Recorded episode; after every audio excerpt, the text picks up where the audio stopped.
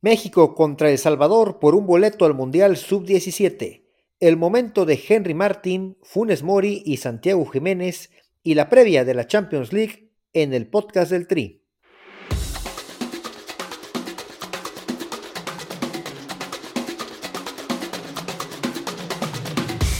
Este es el podcast del Tri, espacio donde hablamos de la selección nacional mexicana, su pasado, presente, futuro y noticias sobre sus jugadores tanto en Liga MX como en Europa. Comenzamos.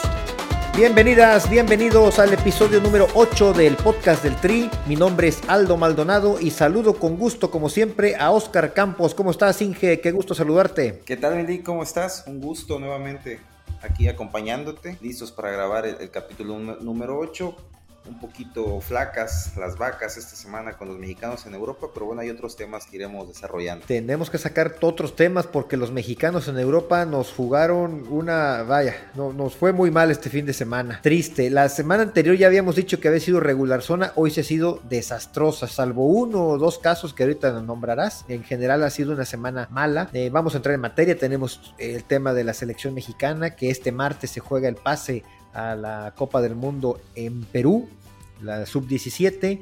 Tenemos también que hablar un poco, yo creo, Inge, si estás de acuerdo, del momento que viven nuestros goleadores, Santiago Jiménez, Henry Martin y Funes Mori, que creo que hay que destacarlos. También hay que hablar un poco de Liga MX y el dominio que están teniendo los equipos del norte, Tigres y Monterrey, para cerrar con algo de Champions League, porque el público lo ha pedido también. Y este martes y miércoles tenemos Champions League y nos tienes la previa, mi Inge. Sí, la semana pasada tuvimos el inicio de los octavos de final, eh, entonces vamos a, a, tocar un poquito ese tema de los, los cuatro partidos que se jugaron la semana pasada y la previa de los que se disputan mañana. Pero bueno, vamos a empezar con tema de selección nacional, si te parece, porque esto es el podcast del Tri, tenemos que darle prioridad a nuestra selección, en este caso la sub-17, que ya ganó este fin de semana su partido de octavos de final a Nicaragua, le gana 6-0, un partido bastante cómodo, obviamente se dieron a, resaltar Estefano Carrillo, Fidel Barajas, Gael Álvarez, que son las, las figuras de este equipo, ¿no? Un doblete de Estefano Carrillo, que ya se ha hablado de él, de las condiciones que tiene este delantero del Santos. Se le gana al equipo de Nicaragua y el partido más importante será el de este martes a las 4 de la tarde cuando enfrente a El Salvador. ¿Por qué es el más importante? Porque a pesar de que apenas estamos en cuartos de final, hay que recordar que clasifican cuatro. Pasando este partido, ya realmente lo demás será un lujo. Obviamente queremos que México sea campeón. Normalmente es campeón en esta categoría en CONCACAF. Lo más importante es el partido de mañana. Mañana no se puede guardar nada. Raúl Chabrán, recordamos que estamos grabando lunes por la noche. Si están escuchando esto el martes, México tendrá el partido más importante contra El Salvador. Yo creo que México, sin pera la lógica, tendrá que ganar. Ha sido una eliminatoria sencilla, ¿no? Como se esperaba. 9-0 a Curazao, 2-0 a Guatemala, 1-1 con Panamá. el empate con Panamá es cuando ya todo estaba decidido. Ahorita también se le gana muy fácilmente a Nicaragua. Y El Salvador representará, obviamente, el rival más complicado que ha enfrentado México hasta ahorita. Sin embargo, creo que la selección mexicana, si queremos aspirar a cosas grandes en una Copa del Mundo, pues por supuesto que este partido lo tendría que tramitar de una manera sencilla hasta cierto punto espero no estarme comiendo mis palabras, esta semana una selección mexicana que ya fue campeona del mundo en 2005 y en 2011, que ya fue subcampeona en 2013 y en 2019 y cuarto lugar en 2015. Sí, creo que podemos hablar que México es potencia a nivel juvenil, infantil, incluso México es el actual subcampeón del mundo, porque eso fue 2019 y recordarás que en 2021 no hubo Copa del Mundo por COVID. Entonces México es el actual subcampeón, el campeón del mundo es Brasil, y en esa selección del 2019 te sonarán nombres como Eugenio Pisuto, mi Inge, que lo promovías por todas partes. dirigidos por el Chima Ruiz. Por ejemplo, estaba Víctor Guzmán, que es el central de Monterrey. Emilio Lara, tu Emilio Lara del AME. Santi Muñoz del Newcastle y del Santos, actual jugador del Santos ya. Luis Puente del Tapatío, que, que la verdad es uno de los jugadores que yo he visto bastante interesantes, que ojalá lo veamos ya con el Guadalajara, Efraín Álvarez del Galaxy, por nombrar algunos otros. A lo mejor se me escapa uno, pero creo que esos son los que más destacados de esa generación 2019. No está nada mal esa generación, Inge, ¿o qué opinas? Así es. Eh, de, esta, de esta zona se dan cuatro lugares para la Copa del Mundo, entonces pues ya calificando a las semifinales, el resto del certamen es, mero adorno, obviamente sí sería muy grato que, que la selección nacional se, se, llevara el título, pero bueno, el partido importantísimo mañana las 16 horas para definir la calificación al, al Mundial que se jugará en Perú. Vaya, esas tierras las tenemos colonizadas en, categorías inferiores. Bueno, la sub-17 recordarás aquel, aquel maravilloso Mundial de 2005. Entonces, sí, sí, como comentas, una generación que, que no, estuvo del todo perdida. Hubo algunos jugadores que, lograron destacar. El caso de Pisuto, un caso pues triste, porque es un jugador que tiene la ventaja sobre otros tantos que de, contar con el pasaporte europeo. Bueno, no ha logrado despegar eh, en los intentos que, en los que ha estado allá en Francia, si no mal recuerdo, y ahorita pertenece al Braga, ¿no? Al Braga B. Sí, lamentablemente las lesiones no lo dejan. ¿Te acordás que desde que debutó, o sea, recién desempacado de la Copa del Mundo, debuta con Pachuca y se lesiona? Eh, lo mismo ha pasado ahorita en su carrera en Europa, lamentablemente. Aún así sigue siendo un, jugador bastante joven que ojalá eh, despunte porque sí, tenía características muy interesantes. México, esperemos verlo ya en la Copa del Mundo en noviembre, como bien decíamos, en Perú. Aparte de México, juegan Guatemala contra Estados Unidos, un partido interesante, local Guatemala, pero yo creo que Estados Unidos tendrá que imponerse también. Puerto Rico contra Canadá. Canadá me parece que también tiene una selección bastante competitiva. Lo destacado es que Puerto Rico eliminó a, Costa Rica, ¿eh? Costa Rica se embriagó con esa selección del 2014 y ya no ha vuelto a pasar nada con ellos. Una gran generación, por cierto, la del 2014, llegando a cuartos de final en Copa del Mundo, pero es un equipo que se hizo veterano y que hasta la fecha en los juveniles no ha logrado sacar una nueva generación importante. Y el otro partido es Panamá contra Honduras. Panamá, yo creo que ese partido está bastante parejo, pero Panamá mostró buenas cosas contra México, así que yo pondría como favorito a Panamá. Si la lógica se, se impone, tendríamos que ver en la Copa del Mundo a México, Estados Unidos, Canadá y Panamá.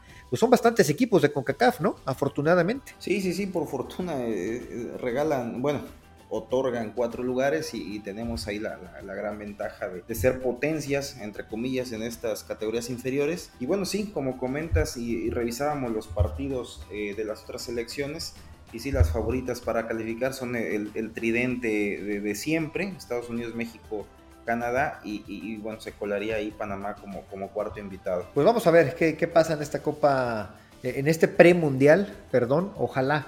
Si ustedes están escuchando este podcast ya martes en la noche o miércoles, pues ya sabrán el resultado.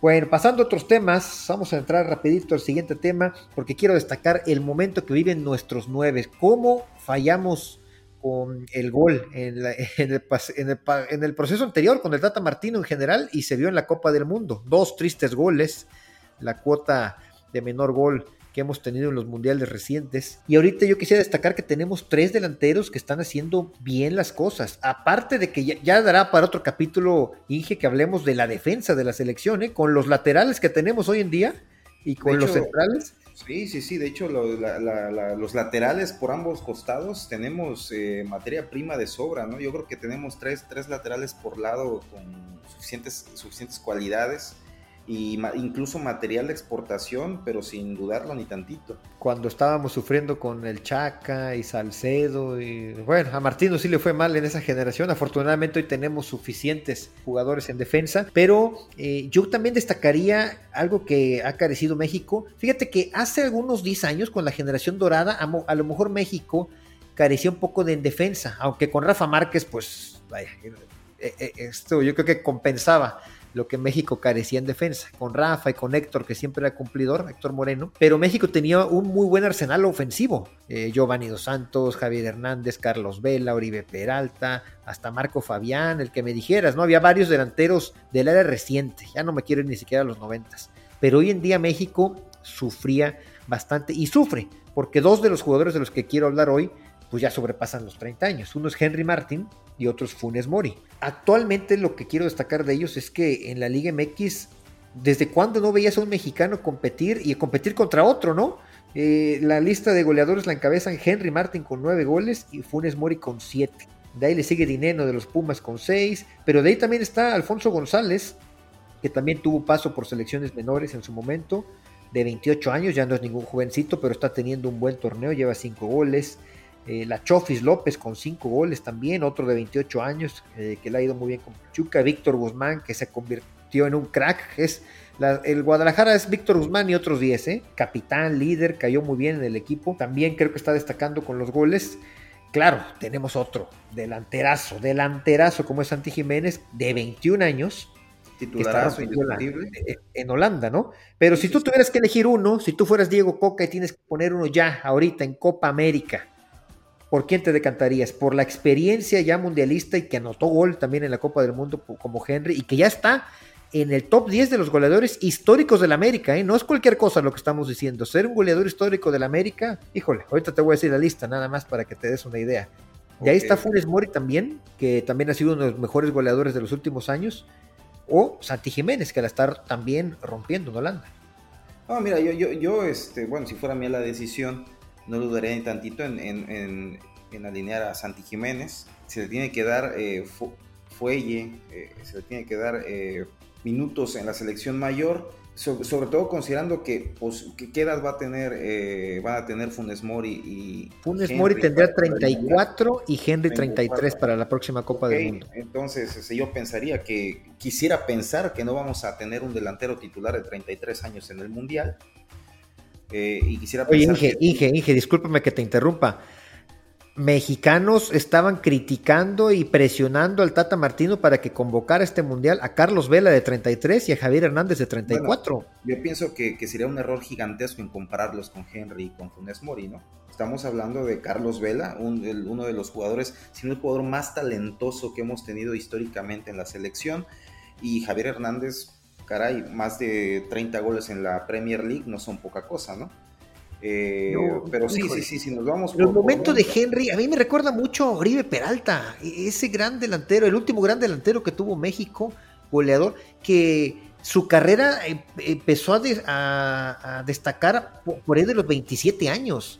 Henry también por ahí de los 28, 29 cuando obtiene yo no, yo creo que estos años de Henry, ¿por qué lo, vetaríamos de la selección o por qué lo jubilaríamos? No, no, lo estamos vetando, simplemente para mí no sirve el titular. Yo no lo estoy vetando, por supuesto que seguramente va a ir si sigue con este buen ritmo y no, y no le achacan lesiones, seguramente va a ir, pero titular debe ser Santi, no es la, no es, no es la misma la exigencia de jugar contra el Mazatlán o anotarle goles a, los colibríes o a quien me digas que, que, que estar metiendo goles en Europa League eso es, yo, no, claro, tiene obviamente lo que hace Santi y a veces aunque no note, este fin de semana, por ejemplo, cómo colabora con su equipo, sus condiciones físicas son asombrosas, ¿no? Yo siempre me he cansado de decir que no hay delanteros con esas características en México y Santi está mostrándonos apenas el inicio de lo que podrá ser su gran carrera. Pero yo hablo de soluciones inmediatas en un partido de repente que tuviera ya que decidir Diego Coca, yo no descartaría a alguien eh, por el momento que están teniendo Funes Mori y Henry Martin, que a lo mejor menosprecia, los menospreciamos porque están en Liga MX. Pero desde cuando no teníamos, era una liga abarrotada por extranjeros y que de repente un naturalizado y un nacido en México estén liderando la tabla de goles, no se me hace poca cosa, ¿eh? Es que no es menosprecio, es un golpe de realidad de que la, exigencia que, merece la, liga mexicana sobre todo en los últimos años, no se compara en lo absoluto a la, exigencia que, está, o imagínate el, nivel de exigencia a la que está sometida Santiago, peleándose un lugar, eh, en la, o sea, peleándose la titularidad en la liga holandesa. Sí, tienes toda la razón, a lo mejor para una solución inmediata pudiera tener cabida Henry Martin. Funes Mori no me gusta, Funes Mori no me gusta, pero, pero Henry sí, sin duda, es una solución inmediata como comentas para, para la sequía de goles que bueno, te recuerdo que Henry estuvo en el Mundial. Anotó, anotó. Sí, sí, anotó un gol ahí este, a 20 centímetros de la línea de, gol. Digo, no, no, no le resto méritos al gol, pero, pero falló una o dos contra Arabia que nos hubiera facilitado el primer tiempo. ¿eh? Oye, Luis Hernández tenía 29 años en la Copa del Mundo del 98 Digo, podríamos decir que a lo mejor ya fue su momento ahorita, por ejemplo, el de Henry, ¿no? Y recordarás a qué edad fue Luis Hernández al 2002 a caminar. Fue a dar lástima. Henry, Henry al 2026.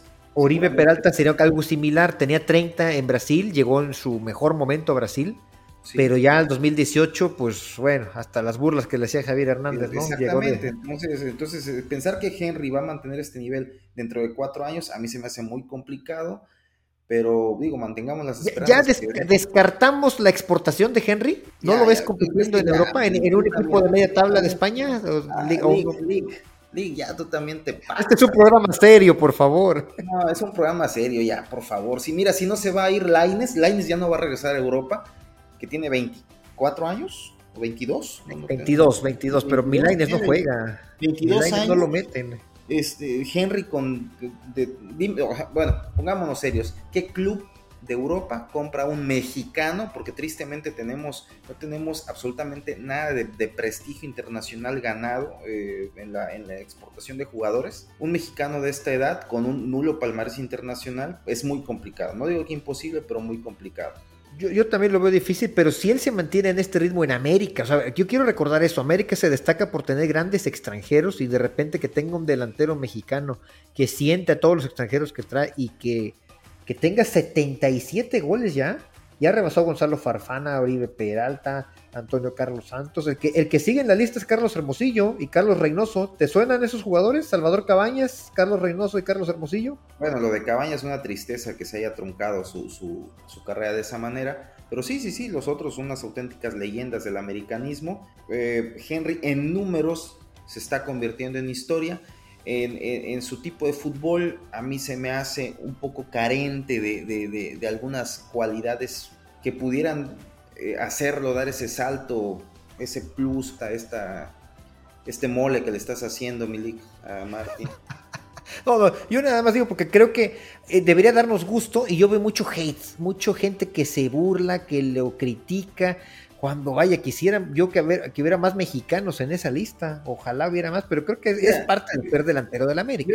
Yo, te voy a decir lo que he dicho siempre.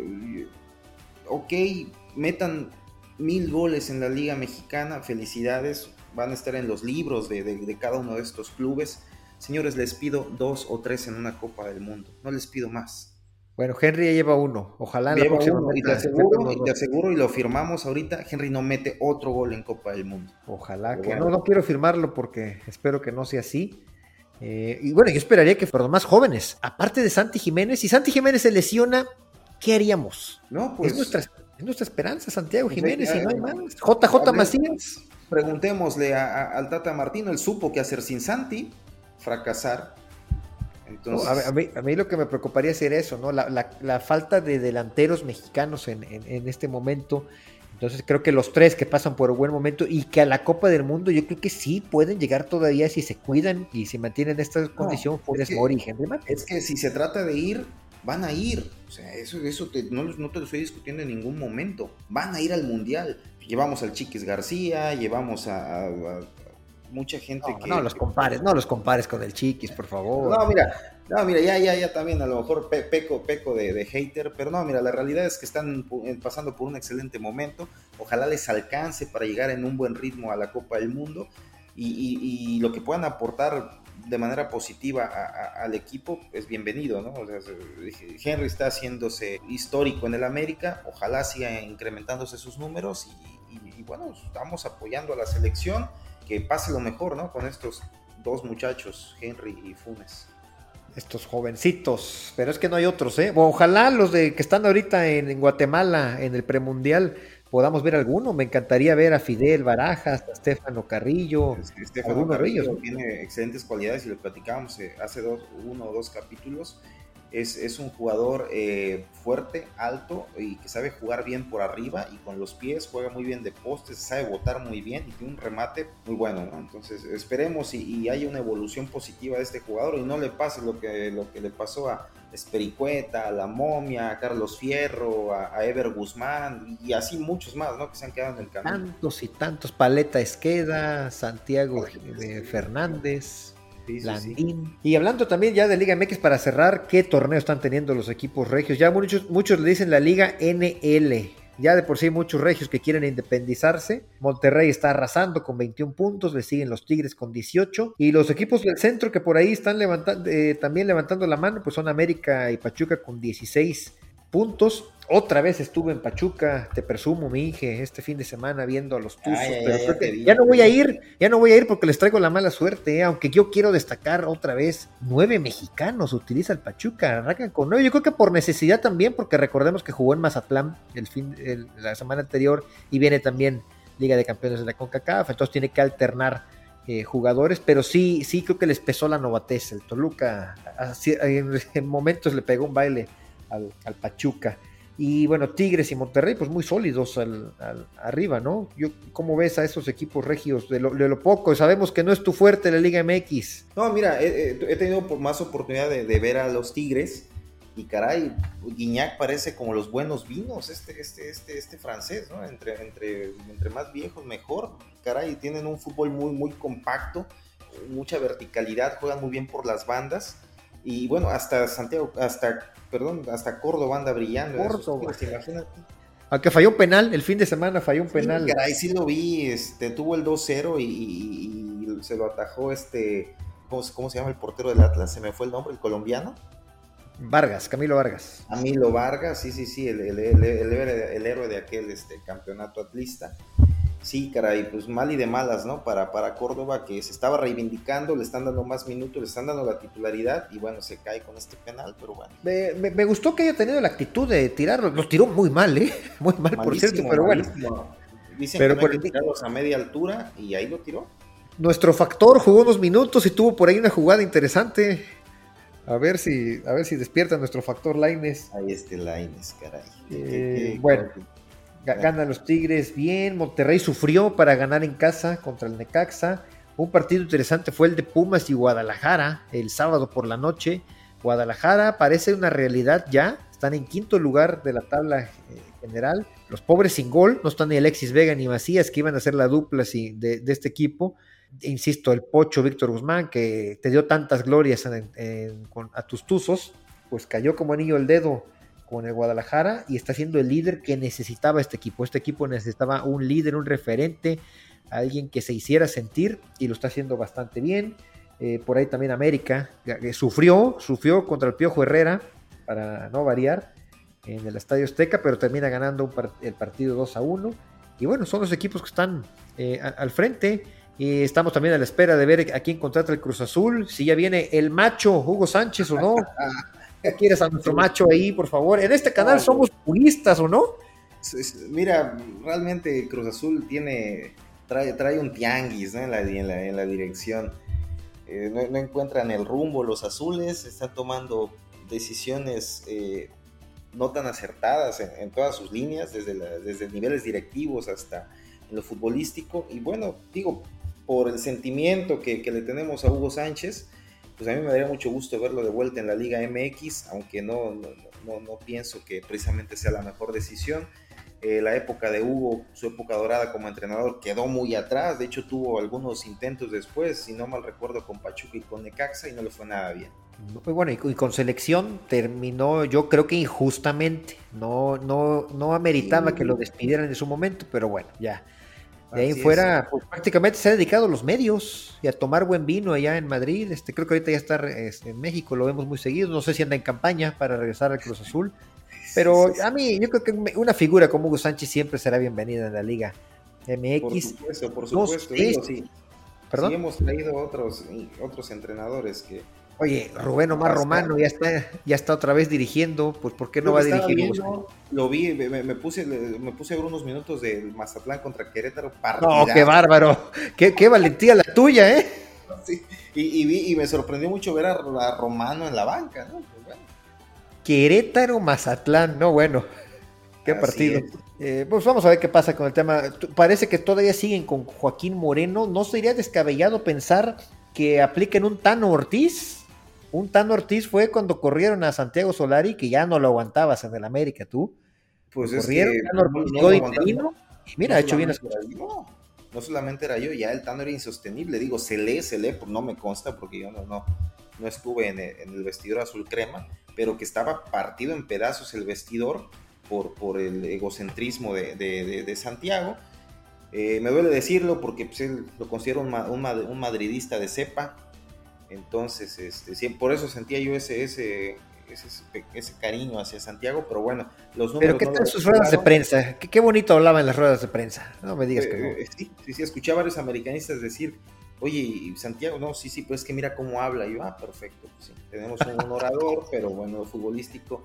Como el Maguito Fidalgo, como el Maguito Fidalgo. Maguito Fidalgo, que ya medio americanismo lo quiere en la selección nacional tiene cualidades el, muchacho, pero yo pienso que ya de Neri Castillazos deberíamos de eliminarlos ya. También por ahí me entero que, que, Coca ya anda queriendo convencer a Cendejas. Qué caray. ¿Qué, novela lo de Cendejas, eh? Ah. qué barbaridad. Un jugador que yo creo que no va a terminar siendo convocado ni por México ni por Estados Unidos para la Copa del Mundo. ¿Realmente crees que Estados Unidos necesita a alguien como Sendejas o México necesita a alguien como Sendejas? Digo, es un jugador, es un buen jugador, ¿eh? No lo, mira, yo, pero yo, tuve oportunidad de verlo jugar en, en, vivo, bueno, en el estadio. Eh, se, aprecia diferente, me darás la razón ahorita que llevas dos fines seguidos yendo a Pachuca. Oh, se aprecia diferente los movimientos, eh, eh, el traslado de balón, los movimientos sin balón los jugadores y, y Sendejas a mí me gustó muchísimo, yo lo vi la temporada pasada contra Tigres en el Azteca. Y, yo era sendejista a, morir, pero bueno, ya cuando se empieza a atravesar toda esta telenovela, todo este, este jaloneo, este coqueteo, pues a mí lo que, lo, lo, que denota un jugador así es que no tiene amor por la camiseta, que es un mercenario y que no va a encajar para nada, déjate en lo futbolístico, en el vestidor, en el seno del vestidor, un jugador con esas cualidades o con esos comportamientos no va a embonar con, el, con los líderes de la selección, que sabemos que la selección siempre tiene sus, sus, grupillos, sus cabecillas, y yo pienso que un jugador así no embonaría con esta mentalidad. Sí, a mí tampoco me gusta que condicionen o que le pongan ultimátums a la selección, ¿no? Creo que Nadie, nadie, ni las figuras que ha tenido este país históricas se pueden dar ese lujo, pues menos alguien que está luchando por tener las primeras convocatorias. Lo que sí creo que a Diego Coca le, han, le, dieron la cartilla y le dijeron, te vas a todos los estadios de la Liga MX a ver los partidos, porque la afición quiere eso, y convocas a Cendejas porque también hubo un problemón ahí que el Tata Martino no lo convocaba. Entonces le están diciendo que haga todo lo contrario a Martino. Sí, sí, hemos visto ahí a, Diego Coca asistiendo a todos Ahí me lo topé, me lo topé en el huracán. Ah, eh, este domingo Creo que hasta le regalan playeras de los equipos locales con su apellido en el, dorsal.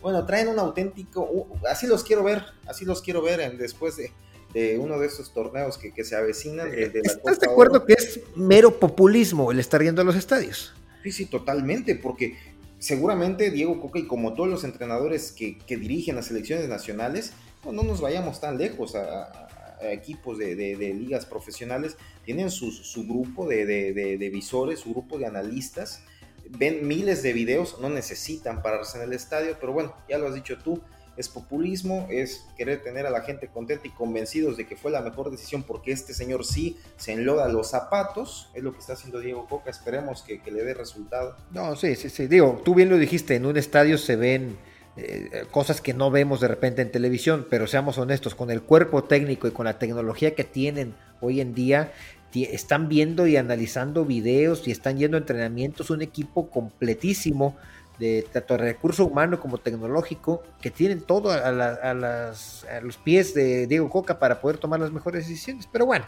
digo, también creo que no, hay un sector de la, de la prensa mexicana que siempre estaba criticando buscando con qué criticar a Martino y de ahí se agarraron y bueno, pues ahorita yo creo que nuestro nuevo mandamás, Irarragorri, le dijo, te me vas a todos los estadios a, ver los partidos, te tomas fotos. Tarea, haz su tarea, Diego, y la anda haciendo Diego Pues vamos a pasar ya por último, pero no por ello menos importante, al tema más calientito, la Champions League, mi Inge, ya quiero que sea martes. Por miércoles. regresa el torneo de clubes más importante a nivel mundial Después ya regresó, ya regresó. Ya regresó, ya regresó. Después, después de un largo receso la semana pasada, eh, tuvimos actividad, cuatro partidos. Recordamos que estamos ya en la fase de octavos de final. Ocho partidos, la semana pasada hubo cuatro. Eh, y el día de mañana y pasado mañana vamos a estar teniendo los cuatro partidos restantes. Pues se tuvo un muy largo receso. Eh, regresa ya la Champions.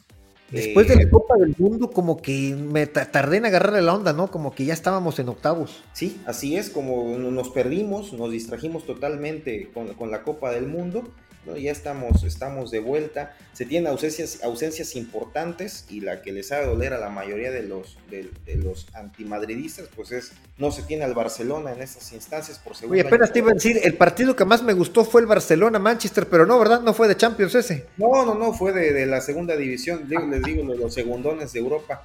No, no, si te topas buenos partidos. Ah, ¿Qué pasó? ¿Qué pasó? Ahí está mi Juventus, ahí está el Sevilla, ahí está el Manchester, el, Barcelona. Está interesante esta, esta Europa League. Así es, pero bueno, entonces te comentaba, no, se, tiene la ausencia de Barcelona. Mira, para tu sorpresa, en estas instancias, el único español presente entre los 16 finalistas es el Real Madrid. No hay otro español. Sin embargo, increíble, ¿eh? la liga que dominó el mundo hasta hace poco. Así es, sin embargo, eh, por ejemplo, la liga, la liga, las ligas con el mayor número de representantes, los ingleses tienen cuatro equipos, el City, Chelsea, Liverpool y Tottenham, e incluso Alemania tiene cuatro también, Leipzig, Frankfurt, Dortmund y Bayern Múnich. Entonces, pienso que ya, bueno, lo vimos desde hace algunos años, la liga, eh, la Premier League está dejando rezagadísima ya la Liga Española. Luego súmale toda la telenovela que se, que se, que, se viene gestando con este relajo del soborno del Barcelona y un millón y medio de dólares al cuerpo, al directivo de, los árbitros. Y bueno, todo esto yo pienso que, que tiene por los suelos el prestigio de la Liga Española hoy por hoy. Y vamos a ver qué consecuencias hay, ¿eh? No, la verdad ya lo vimos en el, con la Juventus en el 2005, en el 2006, perdón, y Calciopoli. Un caso muy parecido, ¿eh? ¿eh? algo muy parecido. Y los descendieron. Y actualmente también por temas distintos, pero la Juve también le acaban de quitar 15 puntos en Italia. Sí, claro, en Italia, digo, no es la liga la que podamos poner de ejemplo porque pasa de todo, pero por lo menos sí quiero destacar que se, se castiga cuando hay algo. Eh, yo no creo que en España vaya a pasar algo. ¿eh? No, mira, en, lo, futbolístico dudo que haya algún castigo representativo. A lo mejor en lo administrativo sí, a lo mejor continúan las investigaciones hacia los involucrados y se decidirá por algún por la línea eh, judicial o jurídica este asunto, pero en lo futbolístico dudo que haya algún, algún castigo. Estábamos hablando del prestigio que ha perdido la Liga Española. Imagínate que le quitas al Barcelona, uno de los dos ah. bastiones en cuanto a mercadotecnia, que se los mandas a la segunda división, se viene al suelo la Liga Española, ¿no? Los derechos televisivos se caen al piso y, bueno. Eso no va a pasar. Ahora, la diferencia entre la Premier League y el resto de las ligas es, es un abismo. El, el nivel. Lo que pasa es que se maquilla un poco porque honestamente llega febrero, marzo y abril y el Real Madrid aparece como siempre y termina ganando la Champions. Y eso maquilla un poco y hace ver como que la Liga de, España pues todavía le compite, pero es el Real Madrid. Eh, a nivel conjunto en cuanto a liga, realmente hay muchísima diferencia entre la Premier League y el resto de las ligas. Sí, sí, sí, mira, eh, la, Premier League, desde que se hizo Premier League, ha tenido una evolución exponencial y, mira, estoy, estoy estudiando un poquito el tema, ojalá en, futuros capítulos podamos tocarlo un poquito más a fondo, pero lo que ha apuntalado la liga inglesa hacia ser la mejor liga del mundo actualmente es la, distribución equitativa de los derechos televisivos. Esto le da, y tú que conoces la NFL, creo que es un sistema un poco similar, eso le da la, facultad o la posibilidad a muchos equipos de poderse hacer de refuerzos realmente importantes, ¿no? Eso es lo idóneo, lo que quisiéramos ver. Algún día lo veamos en México. Es imposible, imposible, pero bueno. Pero bueno, entonces eso, le da, un, eso le da un poder económico a los equipos.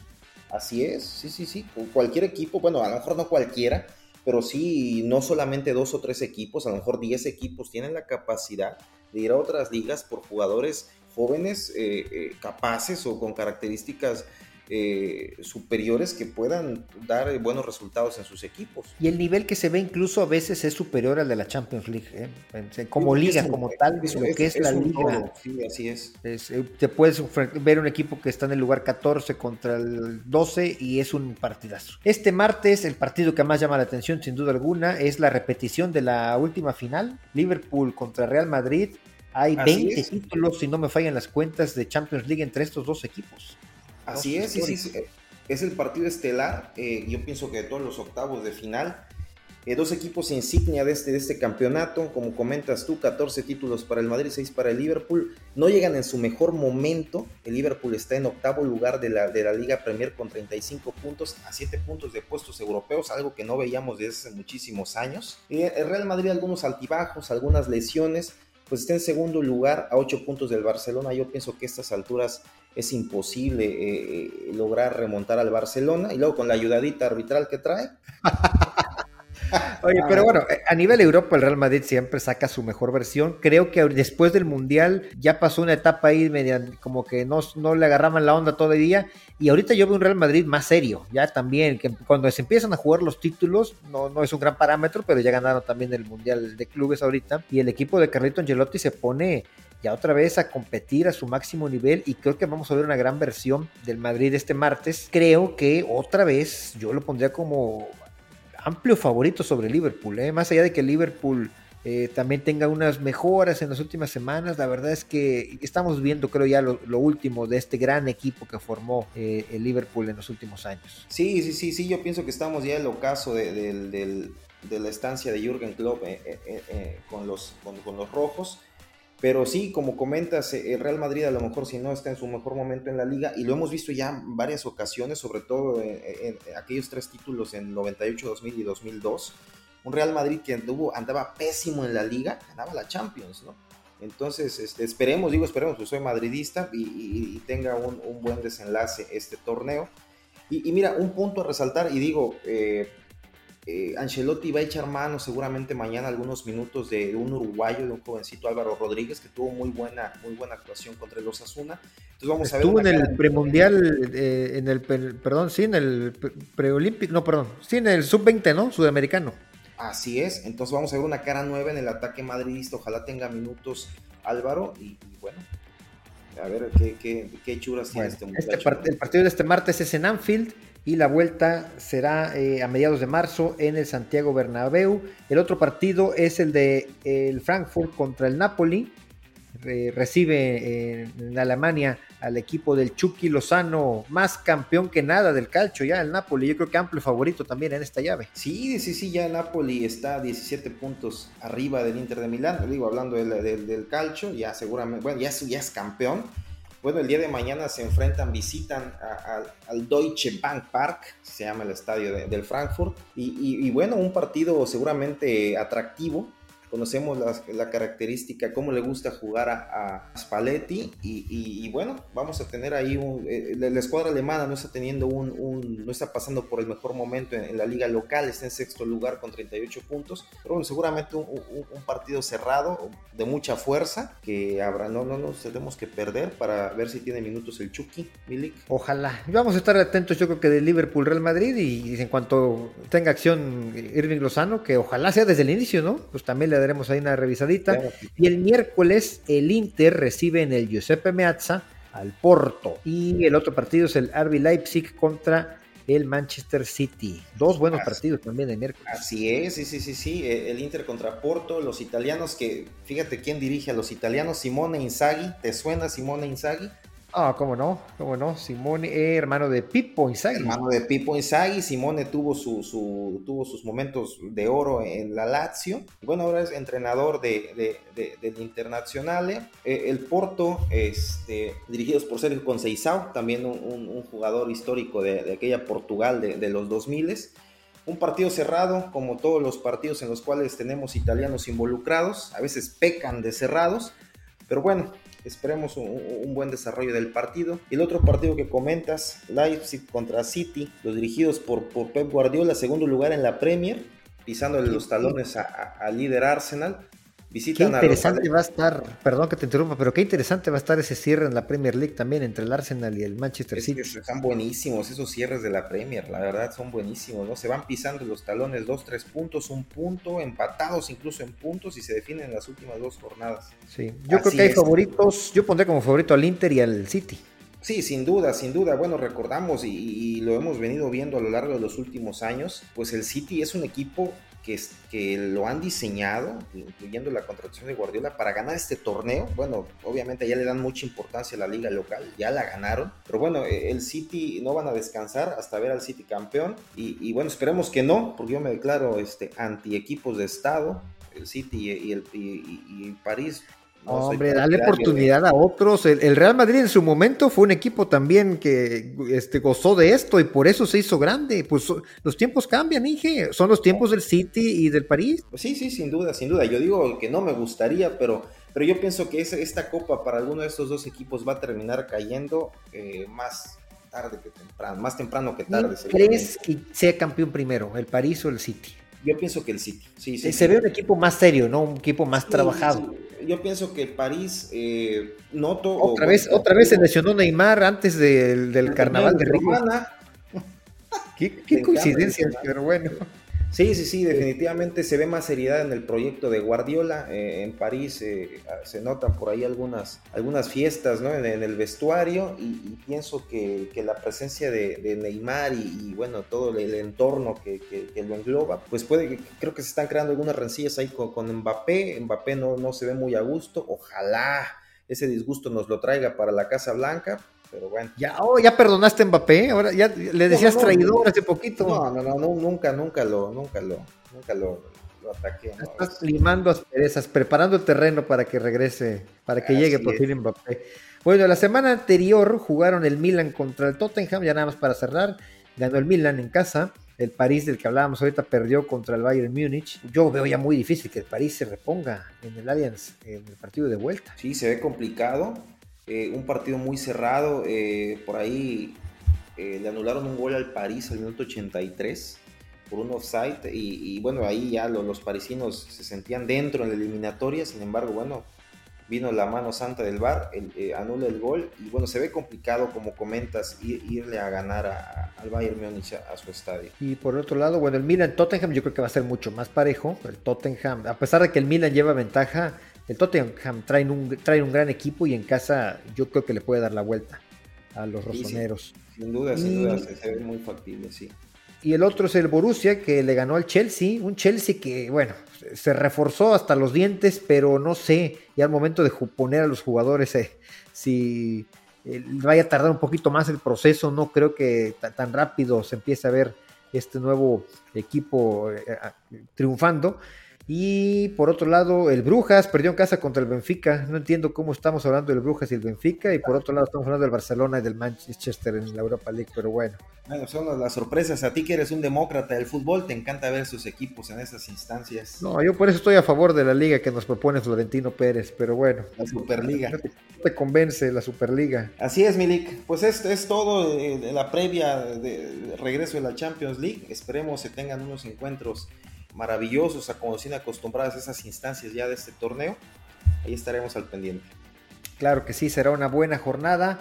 Y bueno, pues ya nos vamos, Inge. Esperemos que México también gane, que México le gane a El Salvador este fin de semana, que gane todo Madrid, que celebremos y pues haya muchos goles y buen fútbol. Así es. Oye, oye, y si México pierde mañana, primero fracaso de Ares de Parga o no se lo colgamos a él. Eh, no, pues ya, ya. ¿A quién más se lo vamos a colgar? Ya, ya, ya. Espero no estar hablando de eso, por favor, Inge. No nos eches la sal. vámonos, ya, vámonos ya. Vámonos, recordamos nuestras redes sociales, Inge, porque eso no lo dijimos al inicio. Nos pueden encontrar en Facebook, en Twitter, en Instagram, como el podcast del Tri. Eh, también nos pueden encontrar en cualquier plataforma de streaming en la que sea de su preferencia. Suscríbanse para que les llegue el capítulo cada martes.